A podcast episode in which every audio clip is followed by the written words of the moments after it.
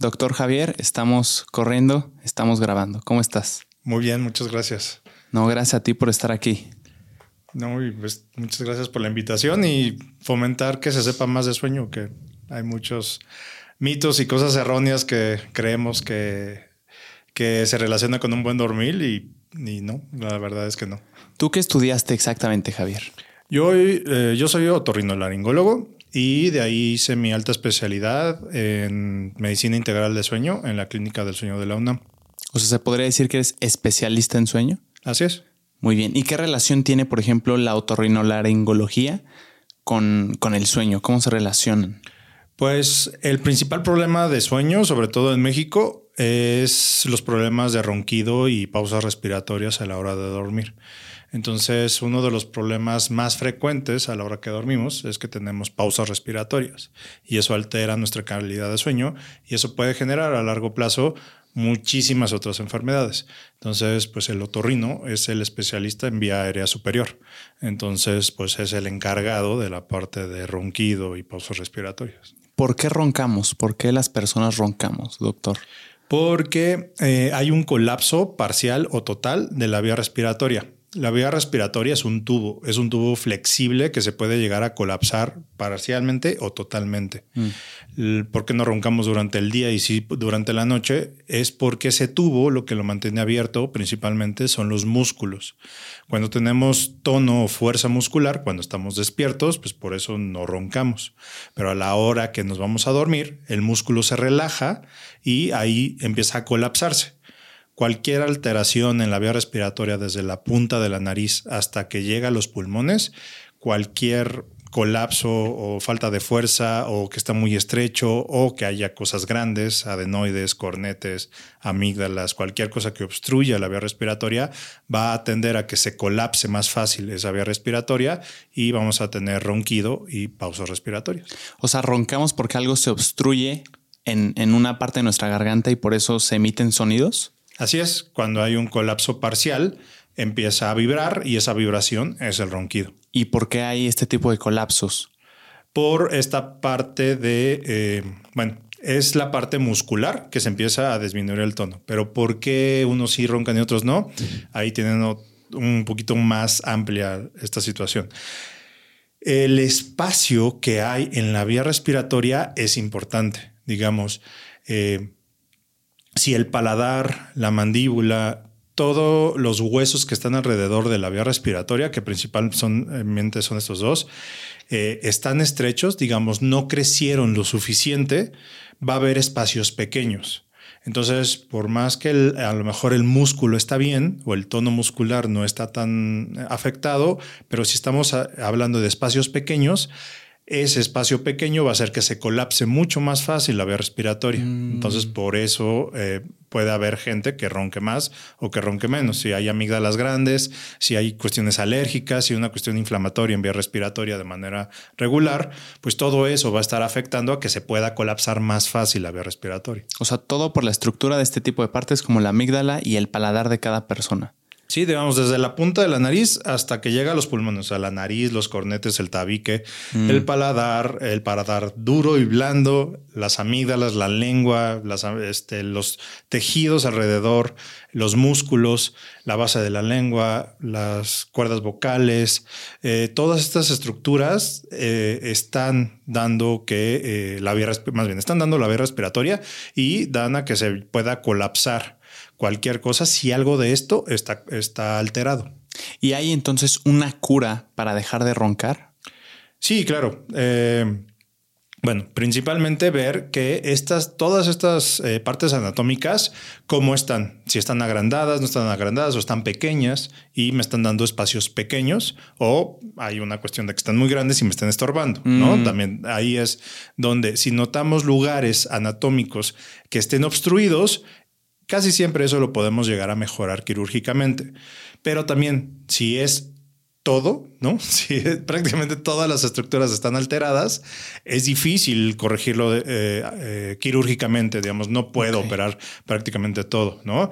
Y muchas veces también la parte de sobrepeso y obesidad, mm. en, pues, sobre todo que en México es un es un problema, ¿no? Hay demasiado.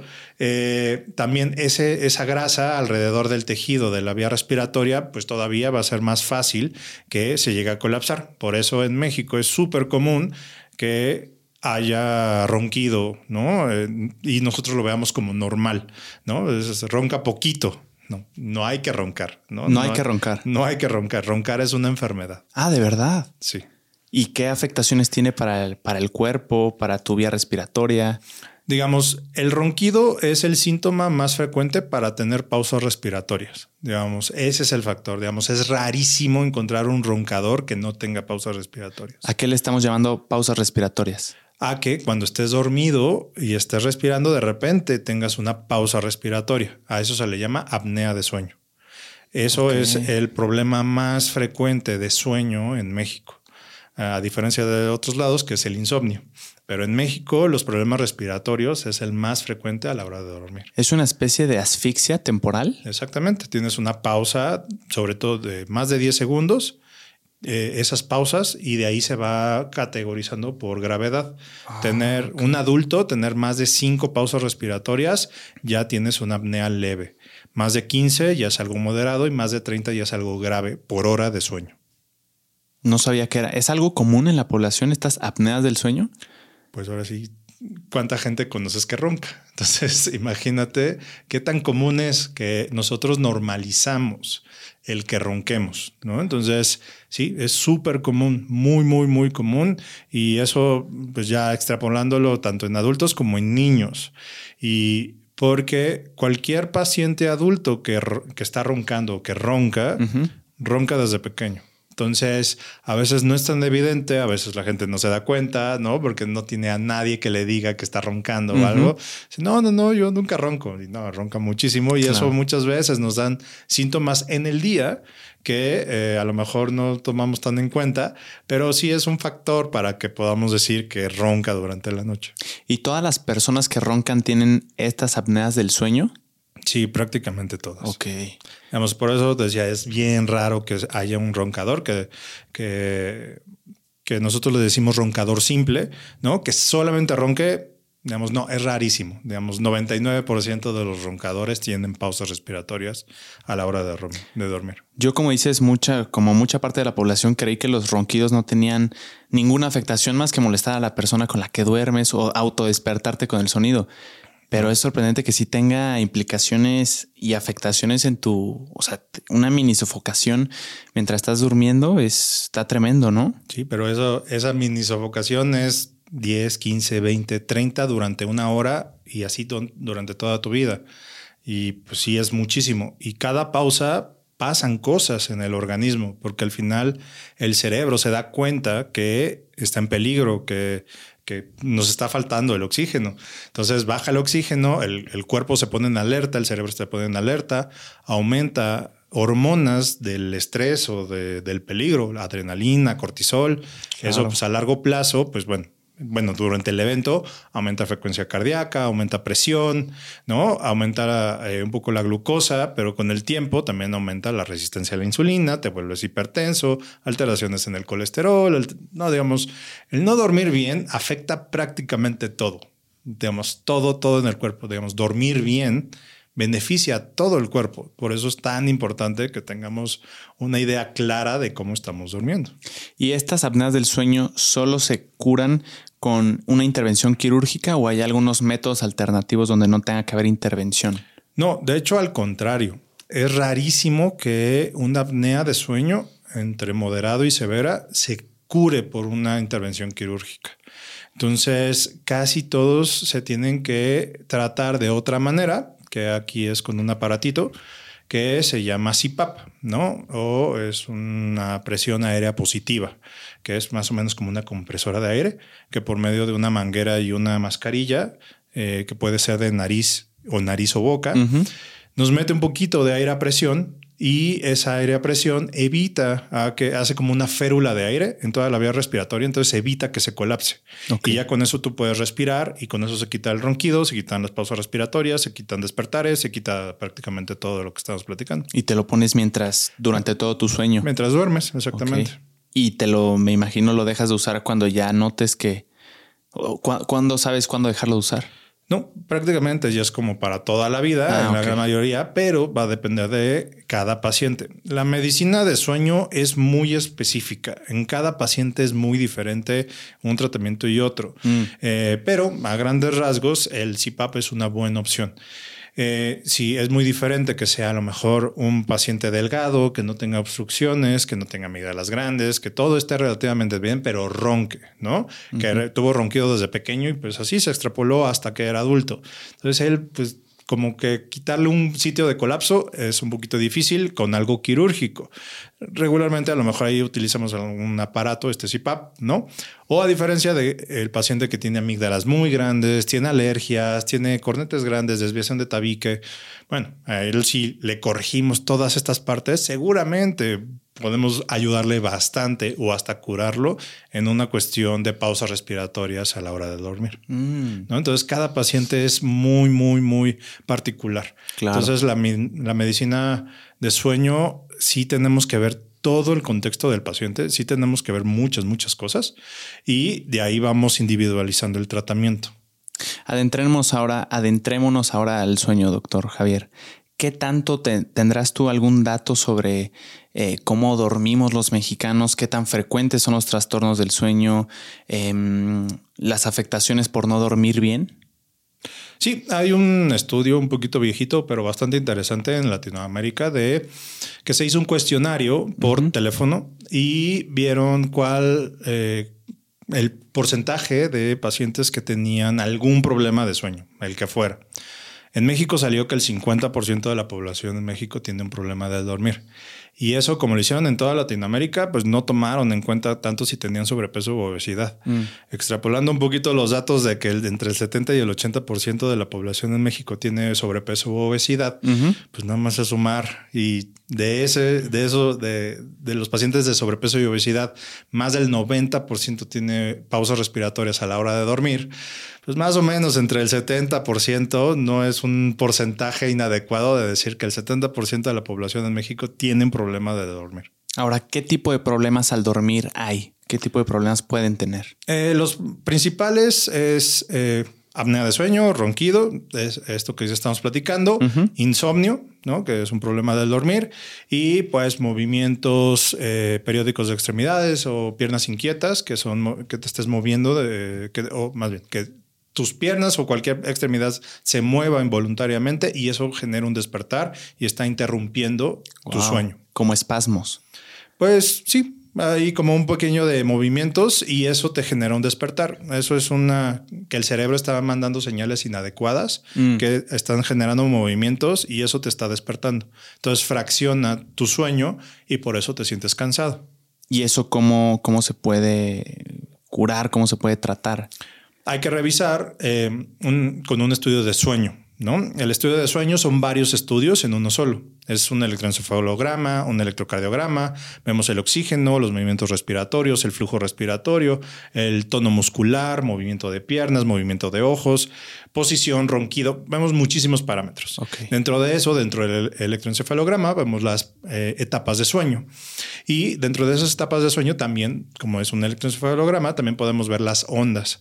Hay que descartar que no vaya a ser de algún tipo de epilepsia, ¿no? Mm. Y o que solamente el cerebro está está descargando estas, estas señales inadecuadas. ¿no? Entonces ya con eso, si vemos que se está moviendo la pierna y eso me está generando un despertar y no hay un una señal rara en, el, en, el, electroencefalograma, entonces ahí ya podemos diagnosticar y bueno, dependiendo de cierto índice que vamos a tener por hora de sueño, ya podemos ponerle un nombre que se llama movimiento periódico de extremidades y de ahí lo podemos poner leve, moderado o severo y ver si es necesario o no dejar algún tratamiento médico para disminuir esta, este problema. Y si, si hay una señal rara, de quién es tema, de un neurólogo, ya analizar más a profundidad? Exactamente, y aquí ya podríamos a lo mejor diagnosticar alguna epilepsia, algún neurológico, entonces aquí ya le tocaría al neurólogo.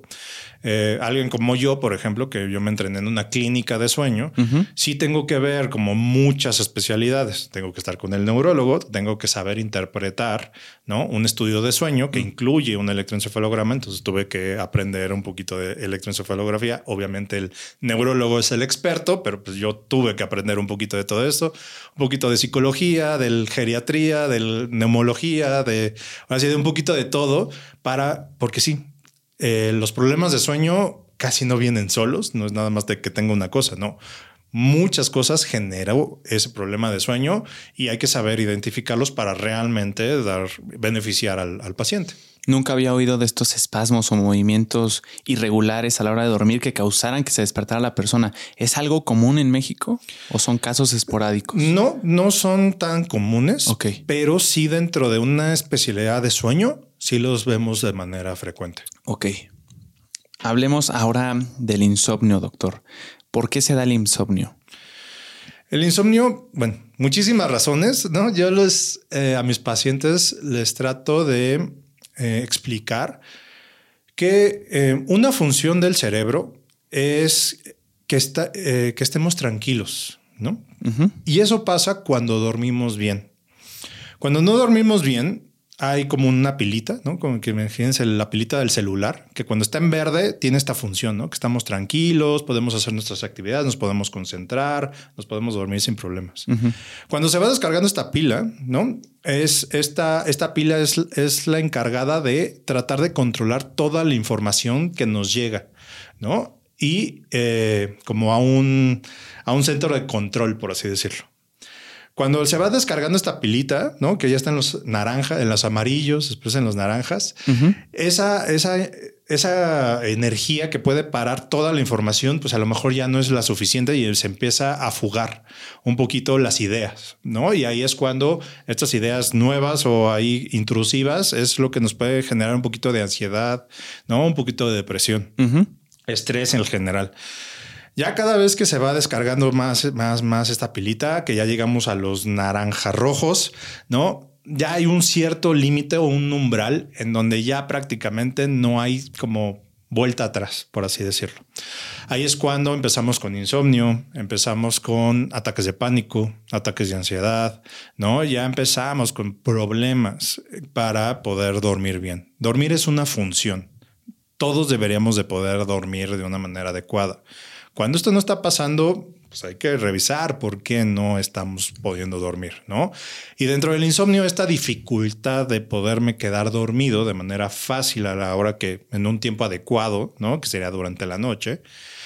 Casi siempre cuando empezamos a, queremos empezar a dormir y no puedo, eso tiene un poquito más que ver con ansiedad, ¿no? O malos hábitos que tenemos para irnos a dormir, ¿no? Mm. Porque muchas personas quieren terminar de trabajar y luego, luego irme a dormir, ¿no? Estoy en la computadora 10 horas y luego, luego me quiero ir a dormir y pues a lo mejor no le es tan fácil, ¿no? Y pues porque hay ciertos mecanismos en el cerebro que tienen que ver con la oscuridad, con no tener luz y demás que van a, eh, eh, obstruir. a que puedas dormir de una manera fácil y adecuada, ¿no? Entonces, eh, ahí entramos un poquito qué es el sueño normal, ¿no? Entonces, eh, mucha gente cree que no tengo ningún problema de dormir porque me siento y me quedo dormido, ¿no? Es, no, más bien, eso es tener un problema de dormir. Eh, porque te puedes quedar dormido en cualquier situación mientras estés en reposo y tranquilo. Y eso no es lo adecuado, ¿no? Durante el día.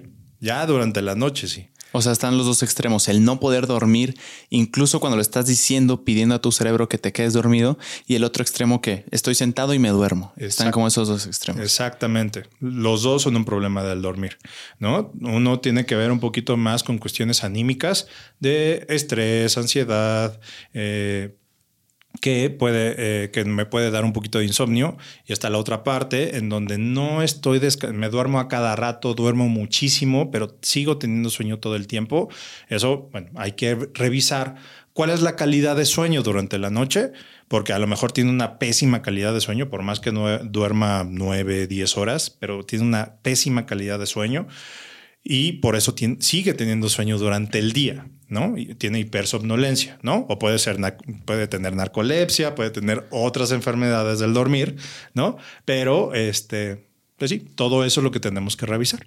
¿Cómo identificar que tienes insomnio? O sea, ¿cuánto tiempo tiene que pasar? ¿Hay un estándar de que cuando me, me voy a la cama, en una hora ya debo estar dormido? ¿Hay algún estándar así para identificar que estás fuera de lo común, fuera de lo normal? Sí, lo normal es tardarnos entre 10 minutos y 20 minutos para quedarnos dormidos, ya que estar acostados con la, con la luz apagada, más o menos de 10 a 20 minutos. Si nos estamos tardando más, digamos, probablemente ya tengamos un problema de insomnio, ¿no? Y a eso es lo que me refiero. Hay que revisar qué estamos haciendo antes, ¿no? Porque muchos, no sé, hasta están acostumbrados a lo mejor de, sí, me tomo mi café con leche, ¿no? Entonces, bueno, el café es un activador, ¿no? Que aunque no nos quite el sueño, sí disminuye eh, nuestro sueño profundo a largo plazo, ¿no? Y sí nos puede dar un, poquito de problemas para quedarnos dormidos, ah, sobre todo al inicio. ¿No? Entonces hay que preguntar muchas cosas. Claro. Entonces, si alguien, una persona identifica que tiene insomnio, ¿cuál es el paso a seguir? Eh, hay algo que se llaman medidas de higiene de sueño, que eso es la principal o digamos, vamos a decirle pastilla, ¿no? Que hay que, hay que hacer, ¿no? Eh, porque el principal problema de todos es que tenemos malos hábitos para, para, para quedarnos dormidos. Y eh, en esta parte que se llaman medidas de higiene de sueño es tratar de acostumbrarnos a que ir a dormir es, vamos a tener una rutina para irnos a dormir lo más tranquilos posible, ¿no? Y si eso no mejora, eh, si esta parte no mejora la parte del insomnio, entonces ahí sí ya necesita ayuda, ¿no? Si esto es muy frecuente, lo que es común del inicio del insomnio es que un día me puedo dormir bien, dos, tres no, otra vez uno, dos sí, y después otra vez, y así, ¿no? Digamos, pero el problema es que eh, la persona está tan cansada de no haber dormido bien que se puede quedar dormido relativamente fácil. Pasan esos dos, ese día o esos dos días que pudo dormir relativamente bien y otra vez regresa el insomnio. Y entonces pasa uno, dos, tres, hasta que se cansa demasiado y otra vez se puede dormir bien. Entonces, Uf, si supieras cuántas personas están con ese detalle, yo creo que muchos se van a, a, ver en el espejo un poquito con esto que estamos platicando. O sea, duermes bien por no haber dormido por un tiempo prolongado mal. Exacto. O este, o este típico paciente que tengo que ir al gimnasio dos, tres horas porque si no, no me puedo dormir en la noche. O sea, se tiene que cansar físicamente para poderse dormir. Digamos, no estoy diciendo que eh, sí, el ejercicio ayuda muchísimo, ¿no? Eh, pero no es que me tengo que cansar porque si no, no me duermo. ¿No? Entonces, eh, sí, justamente hay estos pacientes y vamos haciendo nuestras mañas para poder quedarnos dormidos, pero pues no, no es, no es lo adecuado, no es que así podamos estar durmiendo bien. ¿Es buena idea tomar pastillas para dormir, doctor? No, nunca. Nunca es una buena idea automedicarse, sobre todo porque eh, la gran mayoría de los médicos realmente no sabemos nada de sueño, nunca nos lo enseñaron en la, en la escuela. Y por lo mismo, uno de los medicamentos más frecuentes que utilizan los médicos para dar sueño eh, son un, tipo que se llaman benzodiazepinas, que es el tafil, el ribotril, ya que muchos, muchas personas lo conocen bastante, pero es un pésimo medicamento para problemas de dormir a largo plazo. O sea, utilizarlo más de dos semanas es pésimo. Quita sueño profundo, da más pausas respiratorias, da más ronquido y nos deja somnolientos durante al día siguiente. Además de que nos vuelve adictos porque causa resistencia y tolerancia. O sea, cada vez mm. necesitamos más medicamento para tener la misma, el mismo efecto. Entonces, si lo utilizamos de manera habitual. Entonces es un pésimo, pésimo medicamento para un problema de dormir a largo plazo. Y es de los que conocen muy fácilmente, ¿no? Entonces, porque si no lo toma la tía, la abuelita y después de ahí lo agarran y mejor me lo tomo yo y de ahí, entonces ahí se hace una cadenita, ¿no? Y al final, si es un medicamento que da sueño, pero te deja una muy mala calidad de sueño, te, te da más complicaciones a largo plazo eh, a diferencia de realmente ir acudir con un especialista y si es necesario un medicamento dejar uno adecuado para ti. ¿Qué es lo que hace exactamente el ribotril? ¿Por qué no, por qué no tienes calidad de sueño cuando te lo tomas? El problema es que en los receptores que ataca, ataca unos que son especiales para el sueño profundo. Mm. Entonces, hay dos etapas de sueño profundo en donde una de esas dos, el ribotril la quita. Entonces, se, digamos, al final amaneces mucho más cansado. Y el ribotril o este tipo de medicamentos muchas veces duran más de lo que realmente dice la etiqueta, por así decirlo, ¿no? Y entre cada vez lo vas utilizando más, pues cada vez más. Y en gente ni adultos mayores, puede durar muchísimo más de lo que realmente te está diciendo. Si la etiqueta dice 24 horas, en un adulto mayor puede durar 36 o hasta 48 horas. ¿De somnolencia? Del efecto de ese medicamento. Entonces, pero ya al día siguiente ya lo volviste a tomar. Y al día siguiente otra vez. Y, y así. Entonces es una suma. Y entonces cada vez necesitas más dosis, más dosis y de repente no saben por qué, pero porque a las 2, 3 de la tarde se está quedando dormido mi abuelito, ¿no? Y en la noche ya no se puede dormir. Entonces, y ahí se empieza a hacer una alteración del ciclo de sueño impresionante y cada vez, sí, y cada vez que dormimos mal, se van a generar muchísimos más problemas, no solo eh, en salud en general, hipertensión, descontroles de, la presión. Si sigues eh, hipertenso, se le va a descontrolar aunque esté con medicamentos, de diabetes, de colesterol, de metabolismo, de todo lo que quieran. Entonces, el dormir mal prácticamente nos afecta en todo. ¿Se vende con receta el ribotril? Sí, claro, es con receta, pero... Ahora sí, a eso me refiero de que usan el de la abuelita o el de la tía y se lo resurten. A eso es a lo que voy, porque empiezan ahí con la cadenita. Entonces, ya después, desafortunadamente, se vuelven adictos a ese medicamento y sin ese medicamento ya no se pueden dormir. Entonces, ya los llevan a largo plazo. O sea, te, te, afecta el sueño profundo. Tal vez sí te quedas dormido, pero no con la misma calidad que si no lo hubieras tomado. Exactamente. Entonces a eso pues le hacemos una bolita de nieve mucho más grande. ¿Y hay casos en los que sí sea bueno tomarlo? Eh, sí, en donde em, se relacione mucho con ataques de ansiedad, ataques mm. de pánico. las benzodiazepinas son una muy buena opción. Pero aquí en México, sobre todo, que tenemos un problema importante de sobrepeso y obesidad y eso desarrolla pausas respiratorias en la noche, el ribotril da más pausas respiratorias porque relaja más el músculo y eso hace que se colapse mucho más fácil y además puede desarrollar unas pausas respiratorias que les decimos centrales, que quiere decir que el cerebro no manda la información a los músculos para que podamos ejercer una respiración. Entonces todavía puede hacer que empeore esas pausas respiratorias que ya tenía el paciente. Entonces, y empeorar las pausas respiratorias, pues otra vez alteraciones hormonales, el, cuerpo trabaja con menos oxígeno, el corazón tiene que latir más fuerte. Entonces, por eso el riesgo de tener infartos es altísimo.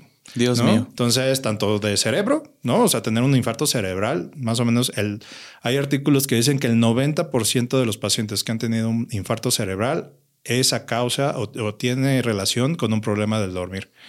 Y pues igual un, un arritmias cardíacas e infartos cardíacos, pues porque el corazón trabaja con menos oxígeno, tiene que trabajar más porque pues, si no el cuerpo en general se queda sin oxígeno, sobre todo el cerebro, y pues ahí empieza la arritmia y después se genera un coagulito y de ahí el infarto, ya sea de corazón o de cerebro. Dios santo, es una bola de daños si tienes otras condiciones y estás tomando medicamentos de este tipo como, como el ribotril. Dios santo. Entonces, pero eso es lo que te digo. La, idea, por lo menos de lo que yo hago, trato de, difundir, además de que es un sueño normal, pues sí, evitar este tipo de prácticas, ¿no? Porque pues a todos nos falta información. ¿No? Entonces, información fundamentada en artículos científicos eh, buenos, en donde digamos, a ver, esto es por esto, esto es por esto, ¿no? Entonces, eh, la gran, como te había dicho, la gran mayoría de los médicos nunca vimos absolutamente nada de, sueño.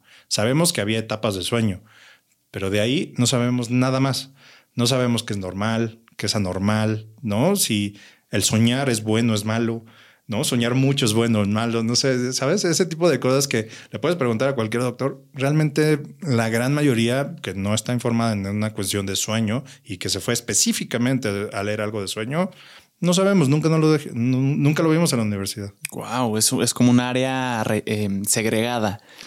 Es que nunca le dimos la importancia, ¿no? Y que vamos viendo poco a poco, es que está muy chistoso porque eh, todos los días salen información nueva, digamos.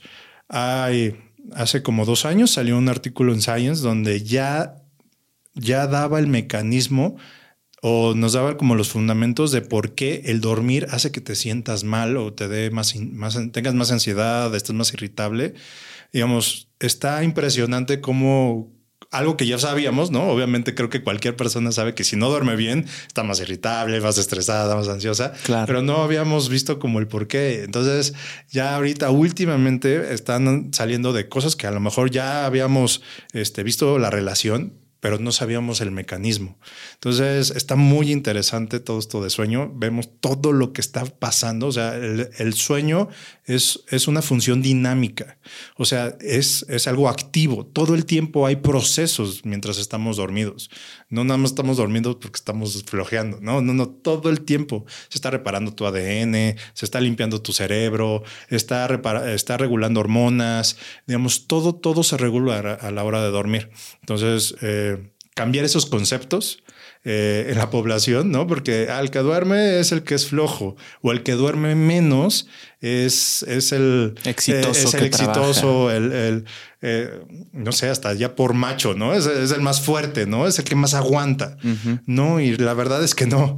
Este, sí, ahorita puede aguantar, pero en un par de años va a ser el hipertenso o el que le dio el infarto, ¿no? Pero pues bueno, eso, todo eso, eh, cambiarnos ese concepto de dormir o de descansar es, algo importante, ¿no? Eh, eh, que la gente lo entienda.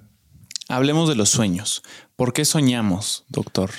Soñamos por toda la información que estamos obteniendo durante el día. En los sueños eh, es, es, esta toda información que tiene que ver también un poco con el subconsciente. Y son todos estos procesos que el cerebro está haciendo para poder acomodar toda la información. los sueños muchas veces nos ayudan a poder, em, como un poquito como de protección, ¿no? De, del día a día. Em, un poquito, hay, hay, unos artículos también un poquito curiosos en donde dicen que los sueños, tenemos una cierta cantidad de sueños que son como premonitorios. Y eso es que el cerebro nos está preparando un poco para el futuro para que estemos un poquito más tranquilos si pasa cierta circunstancia, ¿no? Entonces ahí de que, ay, soñé si porque mi abuelita se moría, soñé que si tal me, corrían, si el cerebro como que va detectando ciertas cositas que a lo mejor nosotros conscientemente no estamos tan... Em, bueno, no lo hacemos tan consciente, por así decirlo, este, y nos va como dando como cierta información y preparándonos para que no sea tan difícil cuando tengamos esa situación, ¿no? Pero bueno, esa es una parte, pero en manera general, el cerebro va como acomodando toda la información del día a día para poder procesarla y saber a dónde la tiene que mandar, si a memoria a largo plazo, a una memoria tanto física, ¿no? que también los eh, deportistas y demás, eh, sobre todo en la etapa de sueño REM, que es cuando soñamos. Eh, es donde está la memoria física, ¿no? Entonces todas esas cuestiones eh, se ven cuando estamos soñando. Hay una mezcla en los sueños de realidades y de cosas imaginarias. ¿Sabes por qué sucede esto o por qué hay una mezcla ahí extraña de, situaciones? Digamos, como, como habíamos explicado, digamos, el cerebro, eh, de toda la información que, que saca, también pues sí, hay como ciertas cosas eh, irreales que puedan llegar a pasar, sobre todo cuando nuestro subconsciente nos está tratando de decir cosas, mm. ¿no? Eh, no sé, podemos poner un ejemplo, el ejemplo que regularmente uso, no sé, vi, eh, no sé, soñé con un tío que falleció hace mucho tiempo, pero siempre tenía un suéter verde, entonces como durante el día vi ese color, por eso soñé con ese tío, por así decirlo, ¿no? Entonces, ah. no es tanto, eh, digamos, no tiene como coherencia, ¿no? No es algo que, que, tú, ah, no, es que no vi su foto, no, no, si me entiendes, es el cerebro tiene vías extrañas de cómo relacionarlo, ¿no? Es que estaba volando, ok, ¿qué relacionas tú con volar? ¿Es algo que a ti tú anhelas, te gustaría? Mm. Entonces, si me entiendes, no es algo como muy coherente, a veces no tiene como mucha lógica, pero es más por cómo más o menos funciona el, el, inconsciente de cada quien. ¿Durante cuánto tiempo soñamos en nuestro proceso de somnolencia cuando estamos dormidos? Eh, el sueño eh, o el soñar pasa en la etapa más profunda de sueño, que ese es el, sueño REM o MOR en español, que es movimiento oculares rápidos. Y esa etapa está sobre todo en la segunda mitad de la noche, ¿no? Si dividimos la noche entre de ocho horas, vamos a ponerlo entre cuatro y cuatro, las últimas cuatro horas es donde más vamos a soñar y de manera más profunda. El, el, el momento de de soñar, digamos, el tiempo, ¿no? No tiene mucha relación con el, con el tiempo que estamos dormidos, ¿no? Como, no sé, algún paciente que se queda dormido mientras está manejando y él soñó un buen, un buen rato de cosas y fueron a lo mejor segundos, ¿no? Entonces, sí, en esa parte no se correlaciona, pero soñamos más en la última, eh, en la última mitad de este sueño y donde tenemos más sueño profundo. Por eso es importante recordar que soñamos, ¿no? Porque quiere decir que sí llegamos en el tiempo adecuado y la cantidad adecuada a esta etapa de sueño, ¿no? Porque mucha gente, y son de las principales cosas que podemos decir como un poquito de gravedad, en donde la gente deja de soñar o casi no sueña.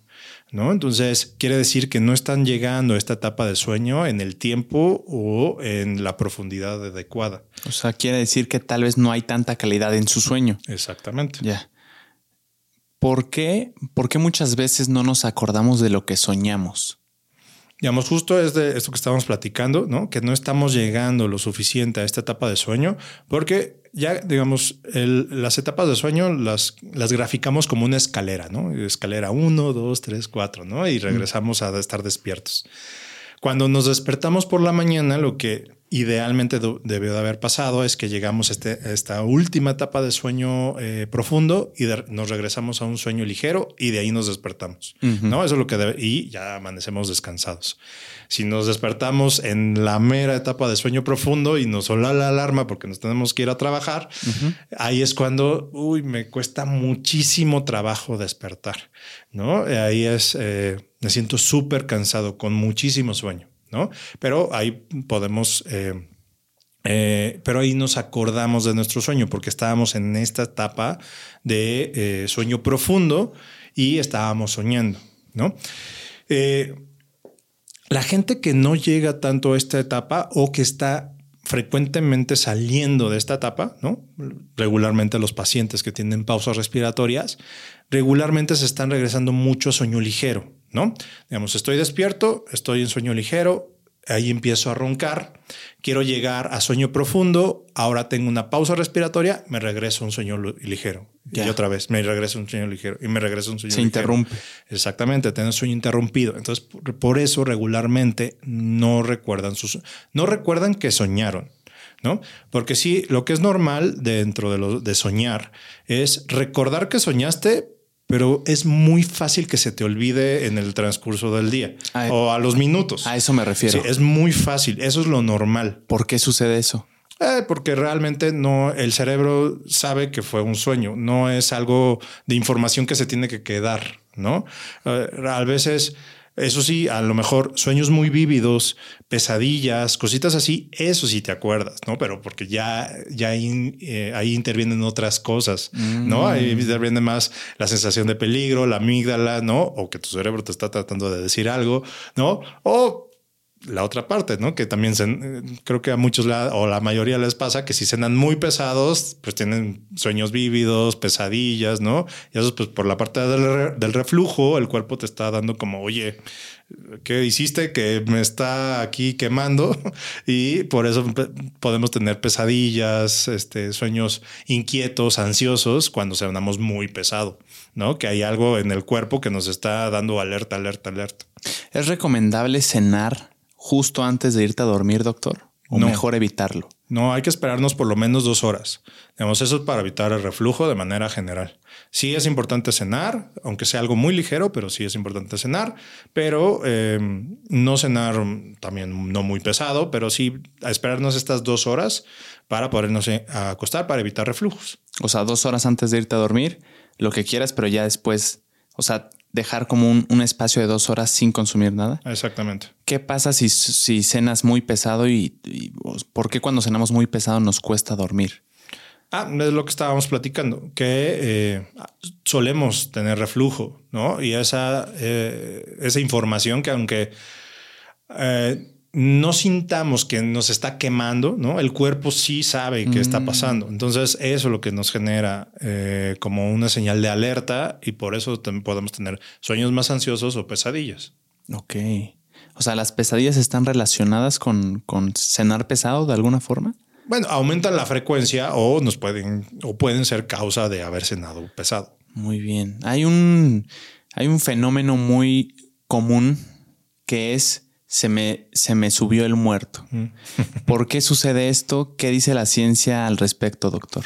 Sí, eh, eso se llama parálisis de sueño, ¿no? Y eso también es una muy buena pregunta porque sí está muy relacionado con problemas respiratorios y casi siempre lo podemos, siempre les preguntamos a los pacientes si les ha pasado y cuándo fue la primera vez que les pasó porque sobre todo en adolescentes eh, suele como presentarse frecuentemente y eso tiene que ver porque desde adolescentes ya tiene un problema respiratorio a la hora de dormir. Como hemos platicado de esta etapa cuando soñamos, cuando estamos soñando, eh, el cuerpo para no, eh, no actuar el sueño, pues hace que todo el cuerpo se quede paralizado. ¿De acuerdo? Entonces solamente lo único que podemos mover son los ojos y pues seguimos respirando, nuestros músculos de la respiración y los ojos es lo único que podemos seguir moviendo. Entonces lo que pasa es que eh, por tener pausas respiratorias a la hora de dormir, estando en esta fase de sueño profundo, se juntó pues esta pausa respiratoria y esta fase de sueño y te despertaste de manera consciente en esta etapa que no debería de pasar. Es como un cortocircuito, por haber, por así decirlo, que no debería de pasar. Siempre debemos estar despiertos o dormidos. No hay como intermedios. Mm. Pero en esta parte, digamos que sí, hay un intermedio y como un cortocircuito por esta pausa respiratoria que hubo mientras estabas dormido y te despiertas en esta etapa. Entonces lo que pasa es que estás despierto, solamente puedes ver o mover tus ojos y sigues soñando. Entonces tú puedes ver un ángel, a tu tía, un demonio, a tu artista favorito y tú le pones el contexto que tú quieras, ¿no? Puedes sentir opresión en el pecho porque los músculos accesorios de la respiración están paralizados. Los, los músculos de la respiración, los principales, están funcionando. Porque estás dormido. Porque sigues dormido en esta etapa de sueño profundo. Entonces ahí es, tú le pones el contexto que tú quieras, ¿no? De repente es muy interesante hacer esa pregunta en una reunión porque de repente te dicen que, ah, sí, yo platico con mi tía muerta cada tres veces por semana. Y se te hizo normal en algún momento que te pasara eso. Así como, bueno, no, pero y tienen parálisis de sueño, no? Entonces, eso nos dice que tiene un problema respiratorio, pues pues sí, entre moderado y grave, ¿no? Dentro de la categoría de pausas respiratorias. Entonces, sí, es, un punto importante. Si lo tienen o lo han tenido, quiere decir que tienen algo, algo que que revisar de una cuestión respiratoria a la hora de dormir. Ahora, cuando te sucede, se siente como una eternidad. Pero realmente, ¿cuánto dura? ¿Se tiene registro de que son segundos, minutos? Sí, suelen ser pocos minutos, la verdad, entre segundos y minutos. No deben de pasar de entre 5, 10, 15 minutos, porque, bueno, ahí como tip para si a la gente que le, que le suele pasar, mover rápido los ojos, que es lo único que podemos mover de lado a lado, suele activar y salir de esta etapa un poquito más fácil. Mm. O si ya somos un poquito más conscientes, pues no preocuparnos, que no nos dé miedo, volver a volver a cerrar los ojos y volvernos a quedar dormidos. Ok. La de los ojos es como para comunicarle al cerebro que, estamos conscientes. Exacto, para otra vez activar y salir de esta etapa de sueño. Ok. Sí, es, es tremenda. A mí me ha pasado un par de veces en mi vida completa. Eso significa que tengo, o sea, solo un par de veces significarían que tengo algo que revisar acerca de mi respiración. Sí. Ok. Sí, sí, sí. Ya con tenerla por lo menos una vez, sí es un punto para revisar la vía respiratoria. Aquí, eh, bueno, no sé, espero que no se me echen encima todos los dentistas, pero todos los que tengan problemas de, dientes, ¿no? Que estén chuecos, que hayan usado brackets y demás, seguramente tienen un problema respiratorio a la hora de dormir. Mm. A eso me refiero que viene desde niño. Ok, por, por alguna manipulación que hubo. No, no, no, porque el crecimiento de la vía respiratoria tiene que ver con cómo respiramos por la nariz desde pequeño. Si no respiramos bien desde pequeño por la nariz, el paladar y la mandíbula suelen quedarse pequeños y ahí el espacio ya el espacio de la vía respiratoria se queda pequeño, ¿no? Tenemos un espacio pequeño con tejidos de tamaño normal. Entonces, eso obstruye la vía respiratoria. Entonces, es muy común verlo en niños. Entonces, eh, como hay eh, el hueso no se expandió lo suficiente, ahí es donde los, los dientes se apiñan o se empiezan a, a, salir o, no salen o salen chuecos y todo eso, ¿no? Y ahí es justo cuando eh, empezamos a tener problemas respiratorios. ¿Cuántas horas necesita dormir una persona al día para estar bien, para estar saludables y sentirse descansados durante el transcurso del día, doctor? Em, un adulto mayor de 25 años eh, siete horas más menos una hora. Siempre intentar que sea entre siete u ocho. Eh, hay dormidores cortos que necesitan a lo mejor seis, pero es la minoría, ¿no? Regularmente entre siete y ocho horas es lo normal para un adulto. Arriba de 25. Arriba de 25. Ya antes es mucho más. A mis alumnos de, de la universidad le digo, ¿cuánto? Esa es una pregunta muy regular, así. ¿Cuántas, ah, ¿Cuántas horas deben de dormir ustedes? ¿no? Y cada quien dice su número porque nunca he leído nada al respecto, pero no, es los, de, los que van a la universidad, más o, lo normal sería nueve horas. Nueve horas. Nueve horas. Entonces, una persona que vaya a la universidad. En los niños, tengo entendido, es distinto incluso en los bebés. ¿Cuántas horas ellos deberían promediar? Sí, los niños son súper variables porque tienen, hay muchos factores. Ok. Eh, Obviamente, entre más pequeños, más horas tienen que dormir. Hay niños menores que tienen, pueden dormir 21 horas y es normal durante el día, ¿no? Un recién nacido, vamos a ponerlo así. ¿Por qué? Porque su cuerpo está... Sí, ahí la es muy, muy variable. La, cuestión de sueño eh, viene eh, ya escrito por cuestión genética. Hay gente que necesita dormir un poquito más, hay gente que necesita dormir un poquito menos. Pero también hay algo que se llama cronotipo, que tú eres muy de la mañana o tú eres muy de la tarde, eso más o menos, perdón, muy de la noche, que eso es más o menos el 30% de la población. Puede ser muy de la mañana o muy de la noche. Eh, y el 70% está ahí como sí está como a la mitad. O sea, que trabajas bien o en la mañana o en la noche. Sí, gente que, ¿no? Hay mucha gente que se despierta muy temprano, pero se va a dormir súper temprano. No se puede desvelar una fiesta, ¿no? No puede ir al antro porque no, yo no puedo, ¿no? Dice, no puedo, me voy, ¿no? Y hay, y hay gente muy de la noche. Yo no dormirme antes de las 11 de la noche, no, ni loco, no puedo, ¿no? Y se despierta un poquito más tarde, pero entonces le cuesta un poquito más arrancar durante la mañana, ya 10, 11 de la, de la mañana ya empieza como a arrancar, ya, ya se siente bien, ya, ¿no? Entonces, sí, hay cronotipos también y eso está este, dado genéticamente. ¿Y cómo podemos saber de, qué somos, simplemente con experiencia personal de probar. Hay, hay, preguntas, ¿no? Hay, hay, ciertas preguntas, de hecho hay algunos en YouTube en donde eh, te dice que eres el early bird, ¿no? El pajito de la mañana o el búho nocturno, este, o eres el de la tarde, ¿no? Entonces ahí hay como cuestionarios, pero más o menos tú te vas dando cuenta, ¿no? Si no te puedes desbalar en las noches, eres muy de la mañana, tú ya terminaste todo tu trabajo antes de las 12 del día, pues seguramente tu cronotipo es muy de la mañana, ¿no? Y los que se suelen dormir más tarde, ¿no? Este, no se pueden dormir tan fácil tan temprano. Eh, sí, sí es más fácil encontrar tu cronotipo. Los que son mitad y mitad, pues bueno, que es prácticamente el 70% de la población. Son versátiles. Sí, son versátiles, ¿no? Dices, bueno, un día me desvelo, pero ya el otro día me quedo dormido, ya no sé, ¿no? Ya tú, no, yo me puedo desvelar todos los días, no tengo, no tengo problema. Entonces, eh, usualmente son más nocturnos. Entonces, una persona eh, mayor a 25 años debe estar promediando nueve horas al día de sueño. ¿Qué pasa si duermes mucho menos de las horas que necesitas al día? tanto dormir de menos como dormir de más es malo, ¿vale? Dormir de más, también hay gente ¿no? que, puede que es un adulto y duermen 9, 10 horas. Eso no está bien. Lo que quiere decir es que su calidad de sueño es bastante mala y su cerebro quiere dormir todavía más tiempo, pero sigue, aunque duerma más tiempo, va a seguir exactamente igual la calidad, ¿no? Entonces se va a sentir cansado de todas maneras. Y los que duermen de menos, bueno, ahí todos los problemas que tú me quieras decir, ansiedad, depresión, eh, el metabolismo baja, la grasa eh, se va más a intraabdominal. Hay estudios súper interesantes en, pacientes sanos que simplemente les hicieron dormir dos horas menos o tres horas menos y digamos hicieron que durmieran cuatro horas por día por dos semanas.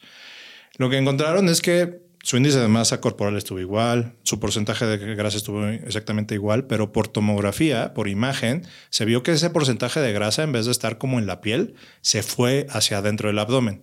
Y esa grasa intraabdominal es la principal causa de síndrome metabólico, o sea, presión alta, diabetes, colesterol, alteraciones metabólicas en general, ¿no? Simplemente por dormir dos o tres horas menos por dos semanas. Dios. ¿no? Entonces Sí, y algo que les explico, el dormir mal un día ya no se recupera. O sea, no es ese típico paciente igual de duermo poquito entre semana y el fin de semana lo recupero. No. ¿Por qué no? No existe. No, porque el daño ya está hecho. Mm. El daño lo vas arrastrando.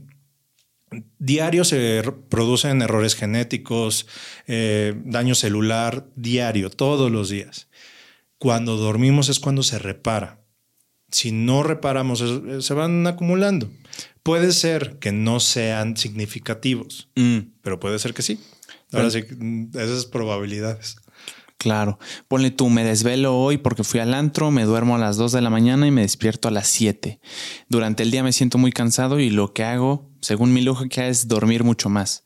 Aunque no se recupera, ayuda a tener una sensación de descanso al menos. Sí, el tratar de dormir bien al día siguiente, sí, claro, siempre va a ayudar. Digamos, alguien que durmió bien, digamos, el cerebro, si se duerme bien, no puedes dormir más o un poquito más de tu sueño habitual. Si eres alguien, si te desvelaste muchísimo y en vez de, y tú sabes que duermes ocho horas, pues a lo mejor duermes nueve, ¿no? Y ya te vas a despertar bien. Pero no te puedes pasar 12 horas dormido. ¿No? O sea, a menos que estés hiper mega cansado, ¿no? Que tu cerebro sí esté ya en basta, necesito ya un descanso, ¿no? Ahí sí puedes dormir muchísimo, pero se va como habituando. Pero el daño que se pudo haber generado, eso es diario. Diario tu cuerpo se está regenerando, también se va lesionando y hay errores genéticos. Eso es diario. Y aunque duermas los siguientes días bien, el daño ya está hecho y no lo puedes recuperar. A eso es a lo que voy. Puede ser significativo o no tanto. Y eso es, pues, es un albur al final, ¿no? Mm. No sabes cuándo sí, cuándo no. Por eso la recomendación es dormir lo mejor posible todos los días. Claro, ahora hay muchas personas en México sobre todo que tienen turnos nocturnos. ¿Tienen alguna afectación negativa que estén durmiendo durante el día, como invertir su horario en el que habitualmente las personas dormirían, que es en la noche?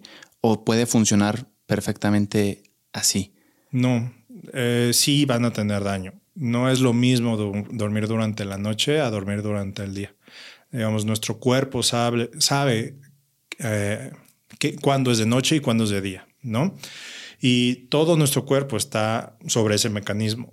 Entonces, sí, sí hay diferencia entre dormir, aunque sean ocho horas durante el día y ocho horas durante la noche, sí hay diferencia. Aquí en los turnos nocturnos sí es, mm, sí es un poquito como de valorar. ¿No? Porque hay muchos pacientes igual que nos dicen oh, y que sí, les toca esta parte. ¿Qué puedo hacer?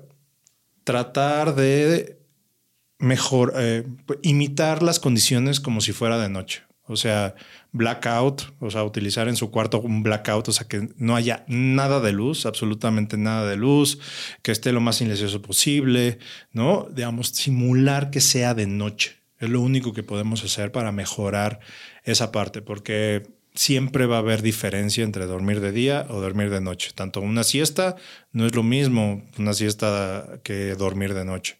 Entonces, Siempre, siempre, siempre. Digamos, tenemos el mismo cerebro desde 4.000 años. Ahora, este tipo de turnos nocturnos, he oído de primera mano que son muchas veces un día nocturno, el otro día descanso. Entonces, se va como irregularizando el sueño y se vuelve como loco. Un día duerme eh, la persona durante la noche bien y el otro durante el día porque fue turno nocturno.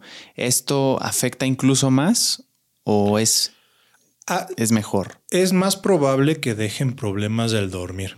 Y un poquito yendo con esta parte de que llevamos hace 4.000 años con el mismo cerebro, es justo eh, ahí entra muy bien este ejemplo. Hace 4.000 años a lo mejor vivíamos en una cueva, dormíamos en el piso, ¿no? Y nos podemos quedar dormidos normal, ¿no?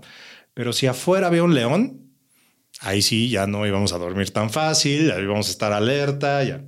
Ahorita ya no hay leones, ¿no? pero hay problemas personales, que está el trabajo, que está estar al pendiente, que está... A esos son ahora nuestros leones. El cerebro también es de rutinas. Si tenemos una rutina de siempre me duermo en la misma hora, el cerebro va a estar tranquilo, ¿no? Si le estamos cambiando la hora muchísimo al cerebro de día por día, día por día, el cerebro nunca se va a habituar, o sea, nunca va a estar tranquilo, por así decirlo. Entonces va, vamos a tender a tener insomnios, a que me cueste más trabajo quedarme dormido, a descansar menos, no tener un sueño tan profundo, porque el cerebro está alerta, está activo. ¿no? Por más que yo duerma en mi casa ese, ese, día de noche, pero al día siguiente le voy a cambiar toda la rutina.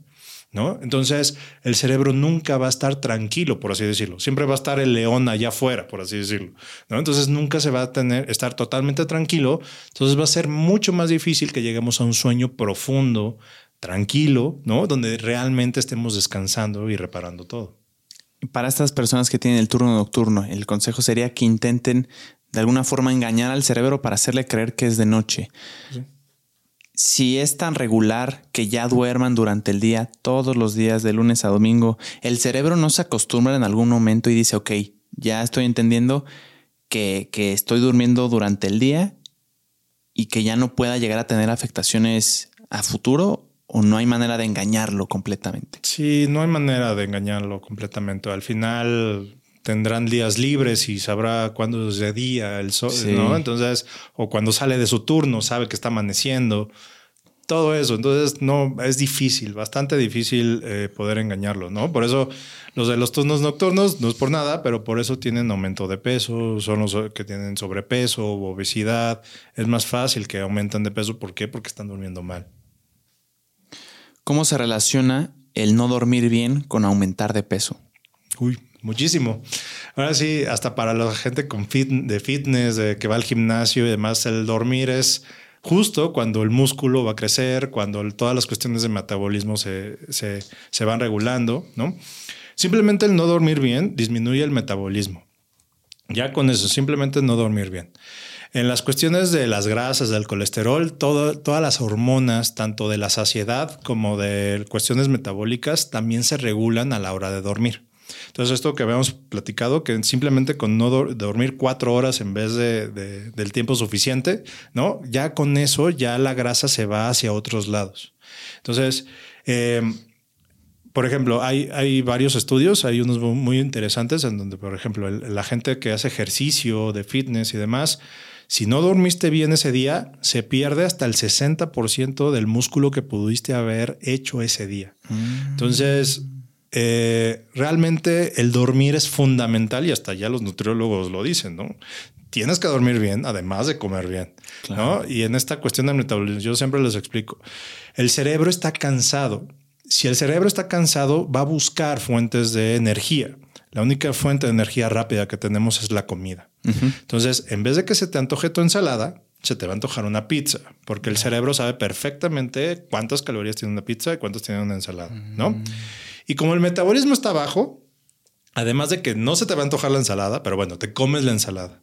Pero como tu metabolismo está bajo, te pudiste haber comido la, ensalada y te vas a quedar exactamente igual en lugar de haber dormido bien, comerte la ensalada y haber bajado de peso. Mm. Porque tu metabolismo está bajo. ¿no? Entonces, desde esas regulaciones, obviamente tienen muchísimo que ver con factores, pero el dormir es un factor fundamental, hasta las ganas de irte al gimnasio, las ganas de seguir una dieta. O sea, si tu cerebro dices, oye, yo estoy cansado, yo no quiero dietas, yo no quiero poquitas calorías, necesito muchas calorías, ¿no? Entonces, hasta por ahí afecta. Entonces sirve de poco tener una buena dieta, una dieta rígida, rigurosa, hacer dos horas de gimnasio, sirve de poco si no estás durmiendo bien. Así es. Y en atletas, en lo que tú quieras, en atletas de alto rendimiento, gente que esté yendo al gimnasio, si no duerme bien, aumenta riesgo de lesiones, eh, afecta rendimiento, afecta muchísima, en muchísimas cuestiones para también en un futuro, ¿no? Entonces, eh, hay muchísimos estudios en atletas de alto rendimiento en donde por eso dicen el músculo necesita tener reposo. Además de reposo, necesitas dormir bien.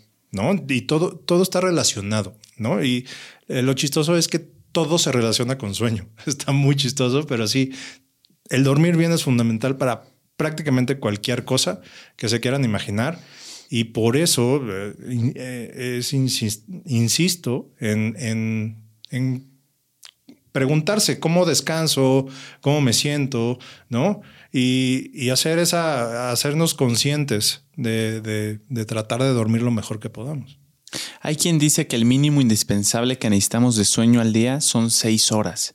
¿Esto es real? ¿Está, ¿Hay algún estudio por detrás? No, realmente no son seis horas. Lo recomendado es de siete u ocho horas. Eso es lo recomendado. Hablamos de que hay dormidores cortos, pero dentro de la población es la cantidad es mínima.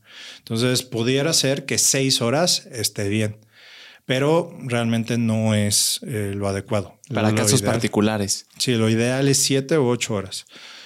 Cuando suelen dormir menos y no se sienten cansados durante el día, ahí hay que descartarles un insomnio, ¿no? Porque un insomnio real es este paciente que duerme poco y no se siente cansado durante el día, ¿no? Entonces, eso es un insomnio.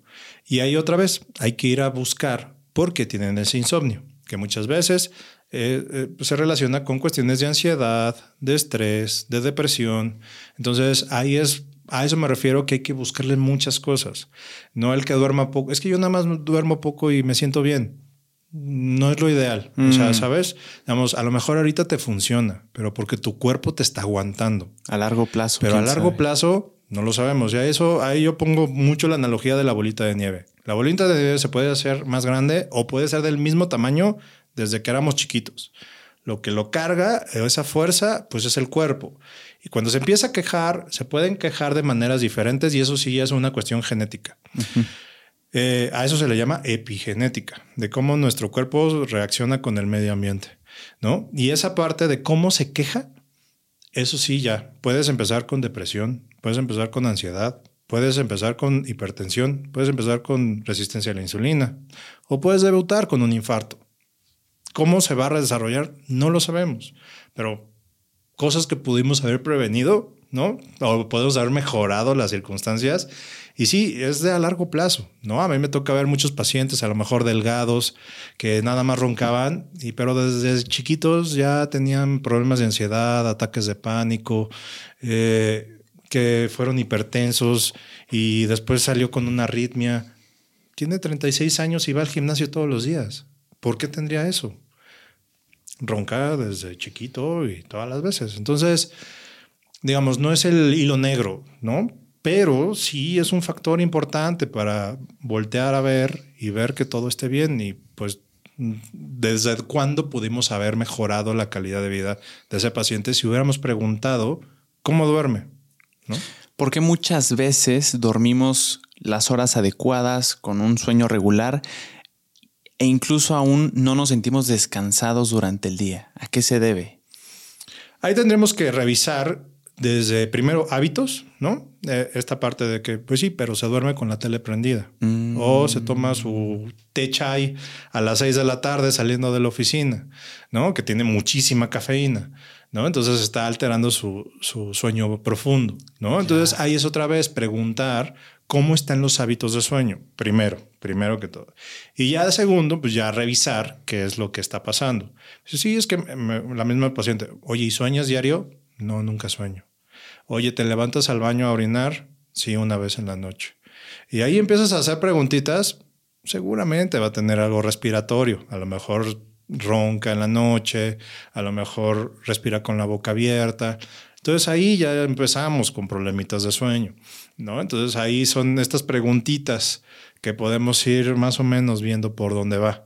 ¿No? Entonces, tanto ver hábitos como ver calidad de sueño, a lo mejor su calidad de sueño no es la adecuada y por eso necesita una siestita que esté de 15 minutos, 20 minutos, pero ay, no me sonó la alarma y ya fue una hora, ¿no? Entonces, esas circunstancias hay que ir a revisar por qué. Sobre todo, buscar calidad de sueño en la noche. ¿Cómo nos afecta el que estemos en el teléfono, en una laptop, en la computadora, en pantallas antes de irnos a dormir o incluso en la cama? Sí, em, eso tiene que ver con la hormona de la melatonina.